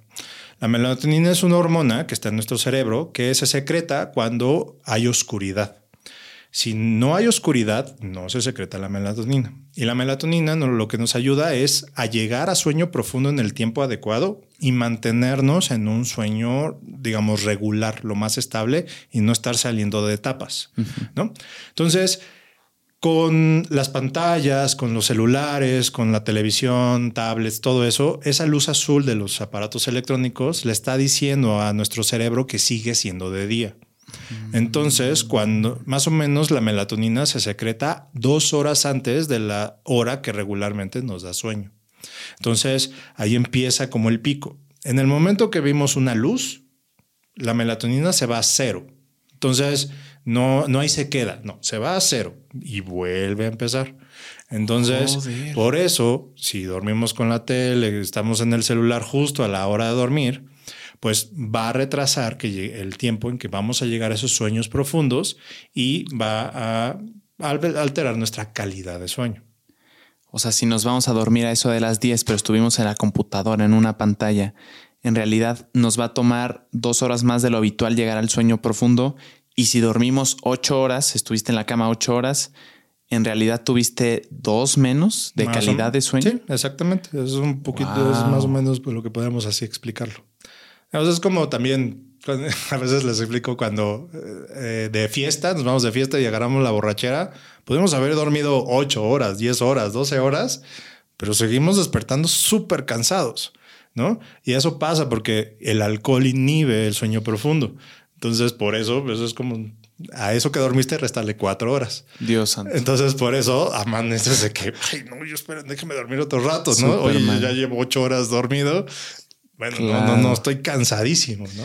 En el caso de las pantallas, ¿cuál es la recomendación de dejarlas de usar cuánto tiempo antes de irte a dormir? La recomendación son dos horas. Dos horas. Dos horas antes de irte a dormir. Y por eso, eh, pues yo les recomiendo que hagan una rutina de sueño, ¿no? Porque actualmente es muy difícil dejar dos horas antes de ya sea el celular, la televisión, lo que sea. Pero bueno, pueden hacer una rutina, ¿no? Pueden terminar de trabajar, pueden cenar, de ahí pues, se meten a bañar, se ponen a, se ponen la pijama, se ponen a lo mejor las mujeres que se pongan cremas, demás, este, a lo mejor anotar los pendientes en una libreta del día siguiente y ya más o menos en todo eso, pues ya va como hora, hora y media, ¿no? Entonces, eh, más o menos por ahí y ya, ¿no? Como ya dejamos las alarmas, ya dejamos todo, pues bueno, por ahí ya nos vamos a dormir y ya, ¿no? Ya me, ya me bañé, ya me hice todo, entonces más o menos. De preferencia por lo menos una hora. Digamos, entre por lo, recomendado son dos, lo más que se pueda cercando esas dos es mejor, ¿no? Y sobre todo en pacientes insomnes, que tiendan a ser insomnes, a que tiendan a que les cueste trabajo empezar a dormir. Entonces, sobre todo en estos pacientes hay que hacer rutinas y para que el cerebro, otra vez, quitar leones, por así decirlo, que otra vez siempre, sepa que, que, es una rutina que sí lo hagamos bastante, este, bueno, todos los días de preferencia, ¿no? Y que tengamos esa costumbre para que el cerebro se relaje, ¿no? Y así podamos llegar a dormir sin problema. Si te pones a leer en la noche con la luz artificial del cuarto, con una luz especial para, para, que veas el libro, ¿tu cerebro también detecta que debes seguir despierto porque es, es una luz artificial? Ahí depende, que sean de las luces amarillas, que, que no suelen ser luces blancas, eh, que sean más amarillas, eh, que sean tenues, ¿no? Entre 60 watts, o sea, lo más leve que se pueda, em, es lo mejor. No, no leer acostado, eso es un punto importante. ¿Por qué? Porque el cerebro entiende que estar acostado es para hacer actividades. Entonces te vas a despertar a las 2 de la mañana y te va a decir el, ¿qué vamos a hacer? Vamos a ver la tele, vamos a ver el celular, vamos a comer, vamos a ver, porque acostados, pues mucha gente come, hace la tarea, ¿no? Acostados. Entonces el cerebro aprende que estar acostados es para más actividades. Y pues no. Ahora sí, estar acostados es para dormir. Y bueno, así como le digo, dormir, tener relaciones y nada más. Si quieren platicar, si quieren rezar, hoy me tocó un paciente que rezaba todas las noches, eh, a las 4 de la mañana, no sé por qué. Pero bueno, rezaba acostado, y ya le estaba empezando a costar trabajo empezar a dormir. Y digo, no, señor, no puede hacer eso. Se va a despertar y es hora de rezar. Reza, ¿no? Entonces, no, no, no. O sea, le estás diciendo a tu cuerpo que también el estar acostado es una posición para trabajar. Por tanto, cuando cuando estés acostado, pues vas a decir, pues tengo que hacer algo. Exactamente. Wow, esa sí no me la sabía. Exacto. Entonces, eso es, eh, eso es terapia conductivo-conductual, ¿no? En donde es la primera opción para pacientes con insomnio cuando van con un psicólogo. Entonces, justamente también ese es un punto. Entonces, sí, tenemos que desacostumbrar y reacostumbrar al cerebro a que sepa que la cama es para dormir, ¿no? Y eso también es un punto importante. Hay personas que cuando están dormidas, algunas se levantan, estando dormidas aparentemente y empiezan a caminar, empiezan a decir cosas sin sentido y según yo los llaman sonámbulos. ¿Por qué sucede esto, doctor? Sí, los sonámbulos eh, se llaman parasomnias. Las parasomnias son eh, actividades o situaciones anormales mientras estamos dormidos. Los, sonámbulos casi siempre eh, son menores de 12 años. Eh, casi siempre son niños. Es raro que sean adultos. Pero pueden ser adultos, no pasa nada. Cuando son niños, el 50% de las, de de lo que nos puede generar un sonambulismo es una cuestión respiratoria. Otra vez, siempre lo respiratorio, aquí vamos a mencionarlo muy frecuente. Pero el 50% de los sonámbulos en niños es una cuestión respiratoria. Más o menos a los 12 años prácticamente desaparecen eh, el sonambulismo. Todavía pueden quedar eh, de manera adulta. Ahí sí tenemos que descartar que haya una cuestión como de epilepsia y sí, digamos, sí ver que sí sea un sonambulismo real. Mm. Eh, el sonambulismo, digamos, no tiene nada de malo. No, digamos, no es algo que realmente afecte como a calidad de vida a largo plazo ni nada de eso. Eso es una para también, eso es un punto de las parasomnias. Pero sí tendríamos que tener como cierto cuidado. O sea, de por qué pasa, pues sí tendríamos que cuidar que no haya orillas, que es lo que, lo suele, eh, que es lo que suele hacer el paciente y demás. Eh, aquí las recomendaciones para el sonambulismo es uno, quitar pausa, eh, quitar, ver que la parte respiratoria esté bien, pero segundo, tener horarios regulares y que su sueño sea de la mejor calidad posible. Si eh, se desvela, si tiene muchos eh, cambios de hora de horario de sueño y cosas así, aumenta el riesgo que tenga algo de sonambulismo ese día. Entonces, sí tenemos que tener, digamos, ¿qué pasa durante su cerebro? Pues hay ciertas activaciones en, en, partes de su cerebro que deberían de estar desactivadas a la hora de estar dormido, que puede estar actuando un poquito de los sueños, pero no suele ser en etapas de sueño profundo, ¿no? Mm. Suele ser de sueño más ligero. O sea, cuando apenas se fue a dormir. Exacto. Digamos, más o menos pasa como a las tres horas que eh, de haber empezado a dormir. Pero su cerebro detecta que, que está en movimiento o por qué puede levantarse mientras está dormido? Digamos, hace acciones, pero no es consciente. O sea, sigue dormido. Sigue, eh, digamos, en un electroencefalograma, el paciente sigue dormido. Qué interesante. Pero está actuando un sueño o actividades diarias de su día. Por eso salen al refri o salen como otras situaciones. Es raro que se también pongan en riesgo su vida, pero pues sí ha pasado casos. Oye, ¿es buena opción despertarlo mientras está en el sonambulismo o es peligroso de alguna forma? No, no es peligroso, pero es mejor como eh, esa interacción, como ser gentil y, e intentar que se regrese a dormir.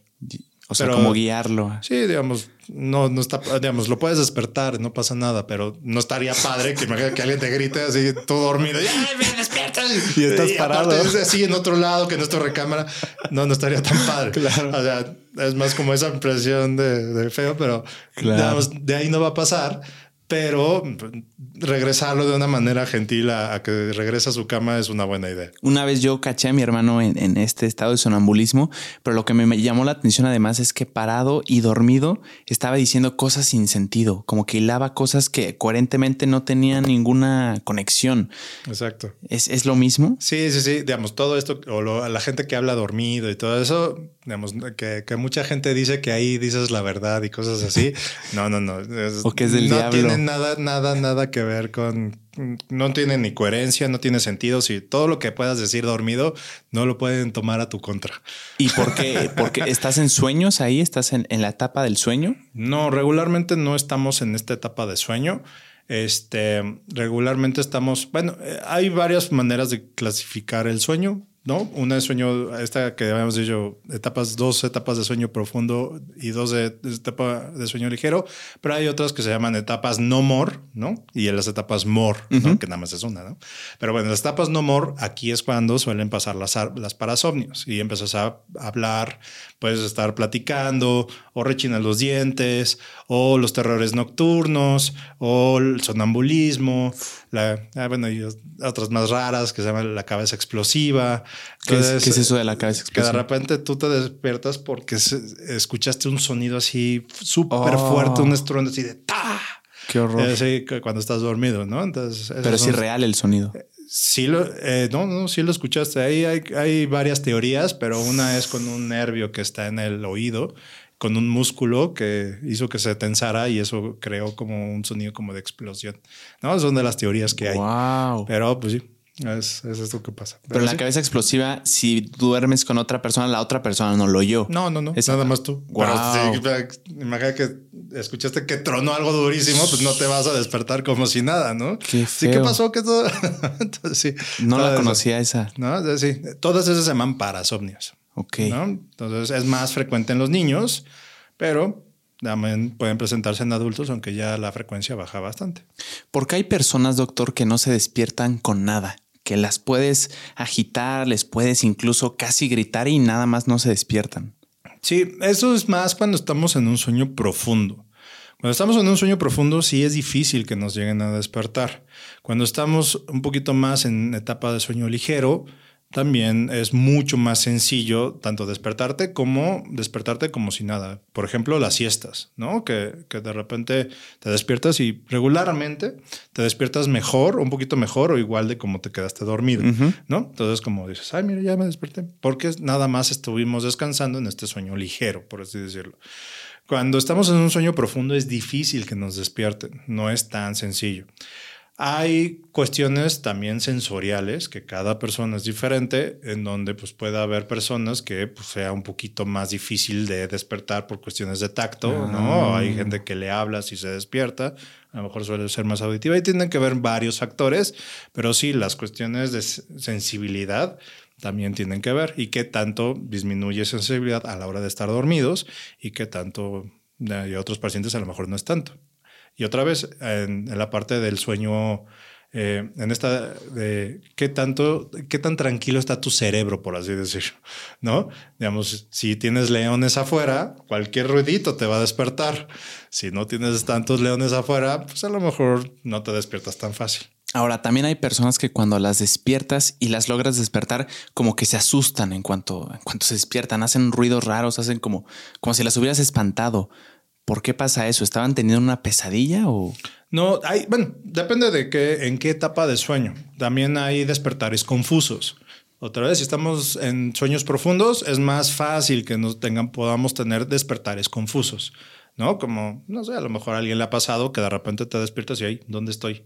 ¿Qué pasó? ¿Por qué estoy aquí? Ah, ok, ya, ya, ya como que estás haciendo, ah, ya, ya me acordé, ¿no? ¿Qué pasó? Okay. Esos despertares eh, confusos es porque estamos, nos, nos, despertamos en una etapa de sueño profundo. Ok. ¿Es dañino que alguien se despierte en una etapa de sueño profundo? No, no, no, para nada. Nada más nos va a costar un poquito más de trabajo, a lo mejor ser conscientes de dónde estamos, cómo estamos o tener muchísimo sueño. O sea, de ahí nos sentimos mucho más cansados. ¿Es recomendable poner alarmas para despertarte o de alguna forma te estás haciendo daño en tu calidad de sueño? No, no, no. Eh, o sea, no es malo tener alarmas. Sí es malo tener 40 alarmas, ¿no? O sea, hay que saber la diferencia. ¿no? O sea, el snooze no es una buena idea, pero este, sí tener alarmas.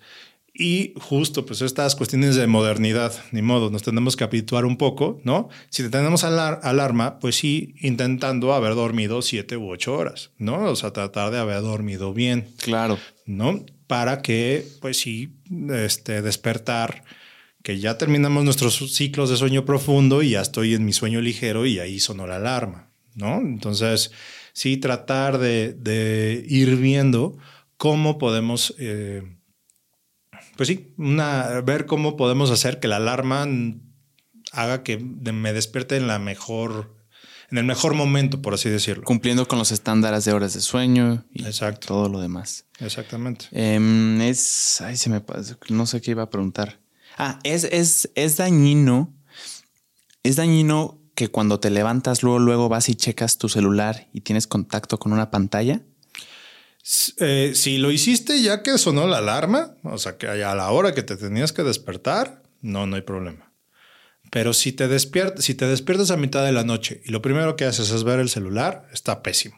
¿No? ¿Por qué? Porque uno le estás diciendo a, tus, a tu cerebro que ya es de día, porque estás viendo la luz del celular, ¿no?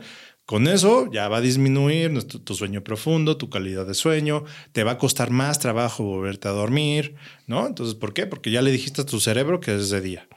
Y según, bueno, y también esto para pacientes con insomnio, ¿no? Ya hiciste una suma y resta, son 3 de la mañana, entonces me tengo que levantar a las 6, entonces que tenga 3 horas, ya hiciste una suma y resta, ya valió. Tu cerebro se activó y ya con eso ya te va a costar trabajo volverte a dormir.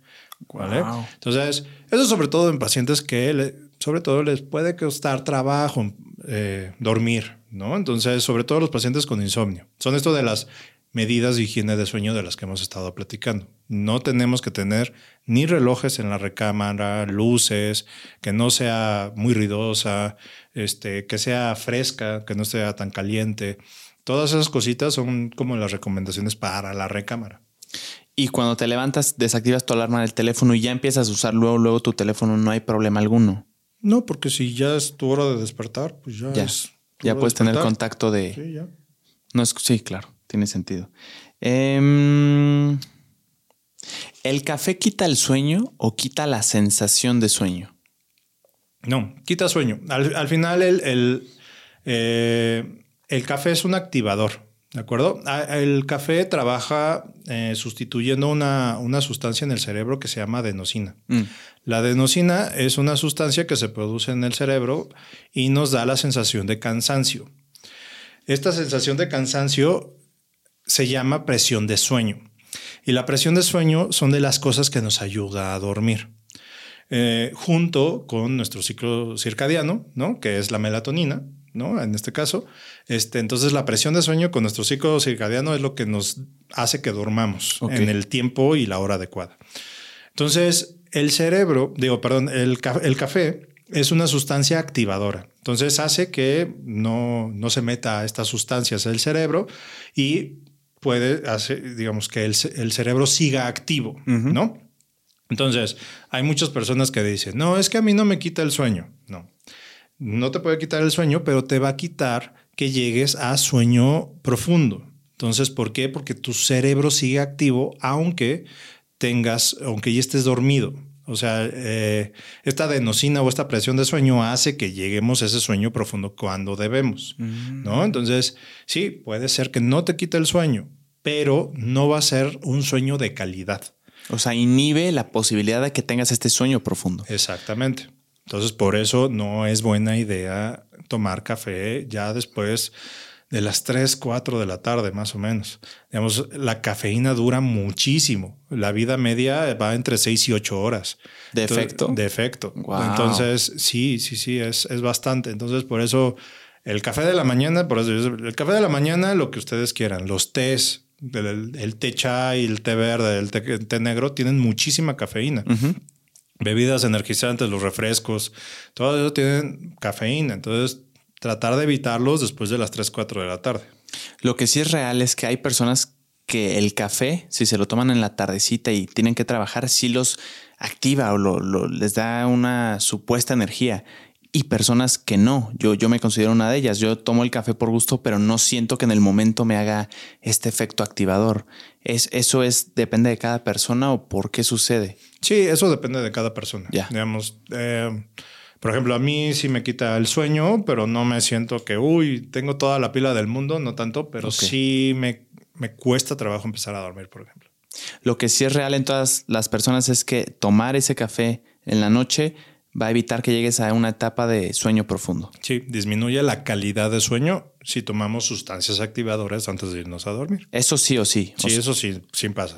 No o hay personas que, ay, no, a mí no. No, no, no. Ya. Todas pasan. Perfecto, perfecto. Em, ¿Qué más tenemos aquí? ¿Por qué bostezamos? Ah, digamos, esa es, bueno, el- la explicación es un poquito como de falta de energía o falta de oxígeno, un poquito a nivel cerebral, por así decirlo. Y también si alguien bosteza y este... Si alguien bosteza, eh, tú puedes bostezar y eso es por unas neuronas que se llaman neuronas espejo. ¿no? Y eso a veces por como de protección, porque también podría decir que el ambiente po- podría haber poquito oxígeno. Entonces, por eso este, me estás diciendo que estás bostezando, entonces a lo mejor yo también por eso bostezo.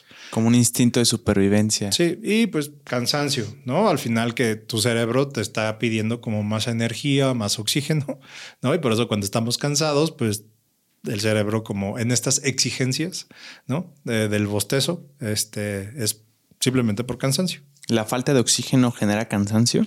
Digamos, es la falta, no, No. no, la falta de oxígeno no genera cansancio. Son como cosas distintas. O sea, puedes bostezar o por falta de oxígeno o por cansancio. Exactamente. Ok. Sí, sí, sí, sí. Bostezar por falta de oxígeno. No, no, no. hay, eh, no, digamos, la falta de oxígeno, al contrario, te puede activar, te puede dar hasta ansiedad. ¿No? Entonces, eh, no, no, no. El bostezo simplemente es como una, un indicativo de que tu cerebro está cansado o está detectando como que no tiene la energía suficiente, ¿no? Y pode- podemos bostezar, ¿no? Ya como en circunstancias particulares, ¿no? Este es como un sistema como de protección, como si me dijeras que hay como poco oxígeno a nivel, pero eso es por otra cuestión de, de neuronas espejo. Ya. Y no al nivel de sofocación. No es como una falta de oxígeno de Sí, sí, sí. no puedo respirar y bostezo. Sí, sí, no, falta de oxígeno da ansiedad. Ya. No, ok. sí, te, te- te pones en alerta luego, luego. Te activas, sí, claro. sí, sí. Em, ¿Es bueno tomar siestas durante el día, doctor? No, no es una buena idea. Bueno, no es lo que debería de hacer. Nosotros deberíamos de estar despiertos sin sueño desde que nos despertamos hasta que terminamos el día. ¿Dale? O sea, hasta la noche. Ok. Si, digamos, no tengo sueño, pero bueno, tengo 20 minutos y me quiero dormir un ratito, está bien.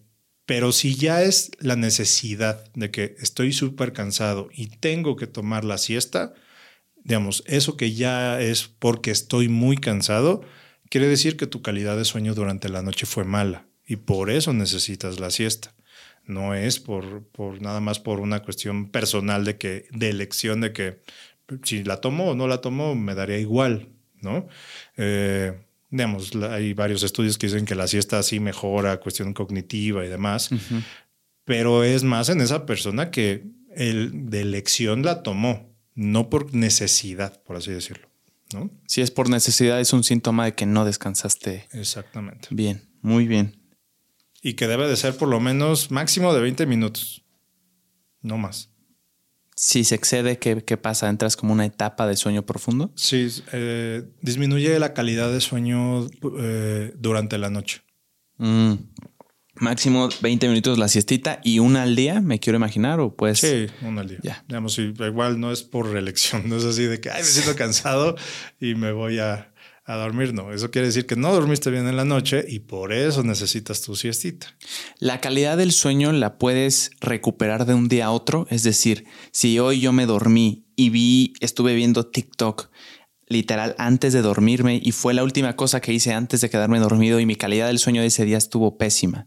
Pero al próximo día, sabiendo toda esta información que, me has compartido, pongo mi teléfono lejos una hora y media antes, tengo mi rutina del sueño, no veo pantallas durante, durante esta hora y media, la calidad del sueño de ese día mejora instantáneamente o trae los rezagos de los días pasados. No, mejora.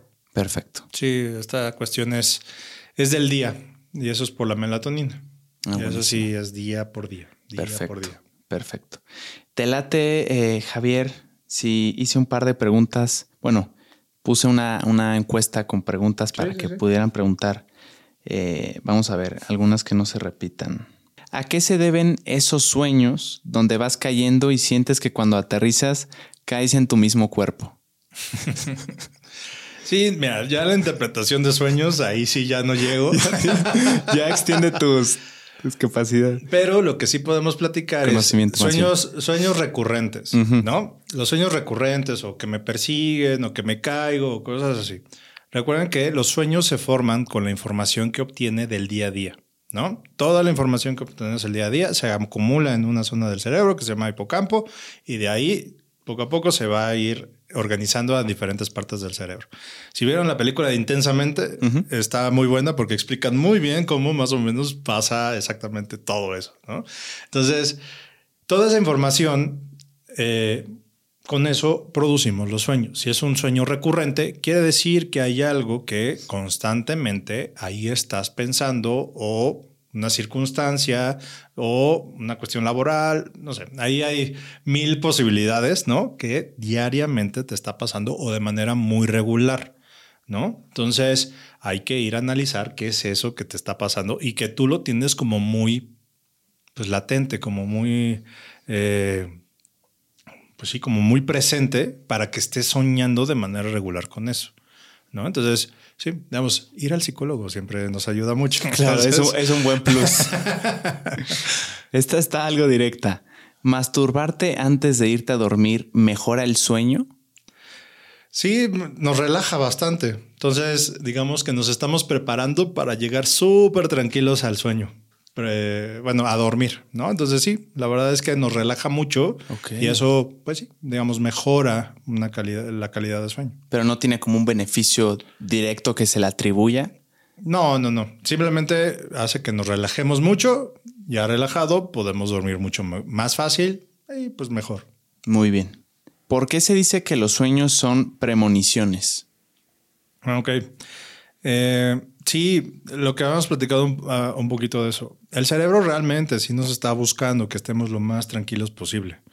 Entonces, estas como, como cosas que el cerebro ve y nosotros no somos conscientes de eso, podemos empezar a soñar con circunstancias que nos pueden estar preparando para una circunstancia a lo mejor más adelante, ah, ¿no? Entonces, de que voy a tronar con mi novia, de que un familiar pues no está muy bien eh, de salud y se puede morir y estoy soñando esa parte, ¿no? Entonces, sí, el cerebro nos prepara para, que para tratar de que estemos lo más tranquilos y si nos pasa, pues ya haber tenido como ciertas eh, situaciones similares, aunque haya sido en el sueño, para estar preparado ante esta situación, ¿no? Este, entonces sí, a veces se puede, puede poner como en esa circunstancia, como premonitorios. Hay un estudio, pero eso le un, algo interesante, en donde sí encontraron que alrededor del 20% de nuestros sueños tienden a ver algo hacia el futuro y que no hayamos tenido como en contacto o algo relacionado que haya pasado en esa situación. Entonces, eh, que nos pudieran dar pistas, por así decirlo. O sea, que no tenía como relación con nada, pero pasó, ¿no? Entonces, 20% ah. es mucho. Sí, sí, sí. ¿no? Entonces, estuvo interesante el estudio porque lo hicieron bastante serio, ¿no? En donde sí, les, órale, qué interesante. Estamos hablando de que una quinta parte de lo que soñamos podría ser algo premonitorio, sí. Entonces, digamos, puede ser del subconsciente que es muy cañón el subconsciente, ¿no? Cosas que realmente no nos estemos dando cuenta, pero sí le está dando información hacia el cerebro, ¿no? o que realmente tenga la capacidad de ser premonitorio, ¿no? Entonces aquí ya podemos platicar de otras cosas no tan científicas, pero sí otras muchas, ¿no? Que dicen que las neuronas es como un este, acelerador de, de hadrones y quién sabe qué, o sea, hay muchísimas cosas que podemos platicar hasta de física, pero sí, ahora sí que eh, los sueños nos preparan para cuestiones del futuro, ¿no? Entonces, eh, es una de las cosas por las que soñamos. Entonces, pues bueno, estas, estas cosas curiosas mientras entendemos ¿no? los sueños y cómo funcionan y, y digamos, ahorita no sabemos prácticamente nada de estas cuestiones de sueño, vamos aprendiendo, ¿no? Es, es una ciencia relativamente nueva porque antes no le tomábamos atención pero ya vemos que es, tiene mucho más peso de lo que creíamos. Entonces, la verdad es que sí, ojalá que entendamos todo esto que está pasando mientras soñamos. ¿Es recomendable escribir tus sueños cuando te despiertas para que no se te olviden? ¿Tenerlos bien a detalle? La verdad es que no. Y eh, regularmente, como estábamos platicando, se nos olvidan. Si solemos tener esta, esta como cuestión recurrente de anotarlos y tratar de recordar, cada vez nos acordamos más de nuestros sueños. Pero realmente si no lo vemos como algo que nosotros lo podamos relacionar conscientemente para mejorar cierta situación, ver algo que nos esté afectando, tener algo ahí como un detallito ahí que nos gustaría como mejorar, pero realmente no sería tan necesario. Muy bien las demás preguntas, doctor, ya se repiten de lo que hablamos. Es eh, innecesario volverlas a preguntar. Algo que tú quieras decir, Javier. Muchas gracias eh, para empezar por la plática, por el conocimiento. Yo me llevo muchísimas cosas que implementar desde ahorita. Eh, ¿Tienes como algunos consejos prácticos que las personas que, que están oyendo este episodio puedan hacer hoy mismo en la noche para mejorar al menos un poco la calidad de su sueño? Pues bueno, varias de las que ya habíamos platicado, eh, tratar de evitar aparatos electrónicos o las pantallas, por así decirlo, de preferencia dos horas antes. Está muy difícil hacer dos horas antes, pero lo más que se pueda. Cenar temprano, cenar dos horas antes de irnos a acostar, eso es una buena idea, cosas no muy pesadas. Hacer ejercicio, sí, ayuda bastante, ¿no? 40 minutos de moderada intensidad ayuda muchísimo en cuestiones de sueño y calidad. Em, ¿Qué más podemos decir? Em, algo que nos quite. Ah, el alcohol, el cigarro, tratar de evitarlo, ¿no? Este, y cualquier cosa que sea inhalada, ¿no? Este, aunque no sea tabaco, este, no quita, no ayuda a dormir, no nos relaja. Digamos, aquí hay que tratar de separar la parte de relajarnos a que durmamos bien, ¿no? Mm. Prácticamente todas las sustancias que son fumadas, digamos, nos pueden relajar, mas no nos ayudan en cuestión de sueño, ¿sale? Nos afectan la calidad de sueño. Entonces, ese no hay, este, que este nada más es natural y este, no, este sí me ayuda, o la gomita, o lo que digan. No, no funciona de esa manera, ¿sale? Nos puede relajar, nos debemos quitar ahí todas las presiones que tengamos durante el día, pero durante el sueño lo va a afectar y bastante. ¿La calidad de este sueño? La calidad del sueño. Ok. ¿Vale? Porque sí hay que tratar de separarlo. Porque mucha gente cree que ayuda para dormir y pues no. Nada, nada más lejano a la realidad. ¿No? Este, el alcohol, ¿no? También es algo que creemos que nos puede llegar a ayudar a dormir, ¿no? Que me relaja, entonces puedo dormir, ¿no? Igual afecta bastante. ¿No? Y de manera general, digamos, también ver hábitos saludables para poder dormir. Ahí también tengo en mi canal de YouTube los hábitos para cinco hábitos para dormir mejor, que trata de evitar. Ahí tengo videos interesantes eh, en mi canal en donde de manera general y de una manera sencilla explico la mayoría de las cosas este, de cómo poder dormir un poquito mejor.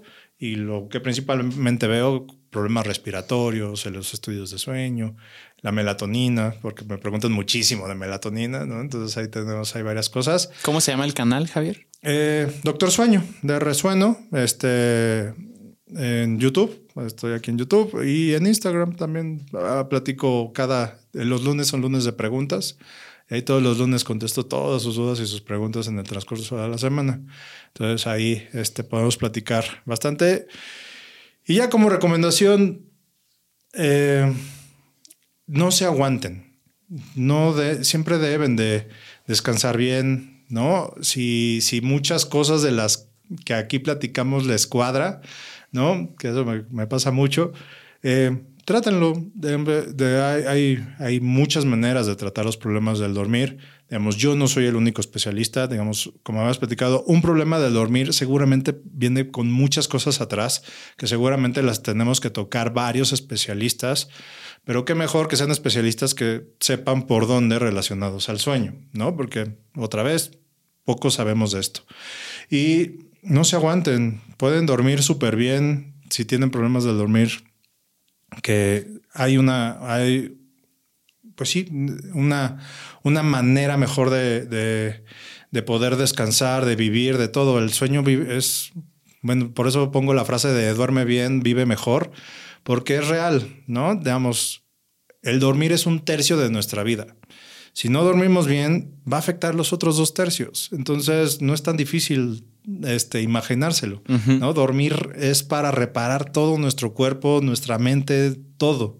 Entonces, si no lo hacemos bien, pues va a afectar. Y eso a largo plazo va a afectar calidad de vida bastante. Y a largo plazo, eh, y algo que pudimos haber prevenido, ¿no? Algo que pudimos haber mejorado. Entonces, que no lo dejen. Te agradezco mucho, doctor, por la conversación. ¿Dónde te podemos contactar? Veo que en tu perfil tienes un número directo. No sé si lo quieras eh, decir por aquí para que la gente se pueda acercar directamente contigo. Sí, sí, sí. ahí en, Instagram tengo mi, teléfono de contacto que pueden contactar este, a, mi asistente por WhatsApp, por cualquier este, consulta o videoconsulta. Ahora sí, doy videoconsulta, ahora sí, a toda Latinoamérica. Está, está padre. Eh, en mi Instagram, que es drsueno, dr-sueno, como Doctor Sueño. Eh, principalmente es la red que más utilizo, es Instagram, y este, ahí está toda mi información para, para que me puedan contactar. Perfecto, los links igual van a estar aquí abajo para que con un clic se puedan ir por allá. Y nada, doctor, te agradezco mucho la, conversación y que nos hayas brindado todo este conocimiento valioso que tienes sobre, sobre el sueño. Muchas gracias. No, muchas gracias a ti por la invitación y el interés que muchas veces no, Este, este tema es taquillero, pero muchas veces no lo tocan. No, pues qué, bueno que haya una oportunidad para tocarlo.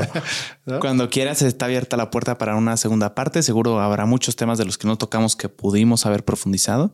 Y nada, esta es tu casa. Sí, claro, cuando quieras. Muchísimas gracias. Gracias, gracias a ti también que lo, que lo viste. Y nada, bye. Qué chulada.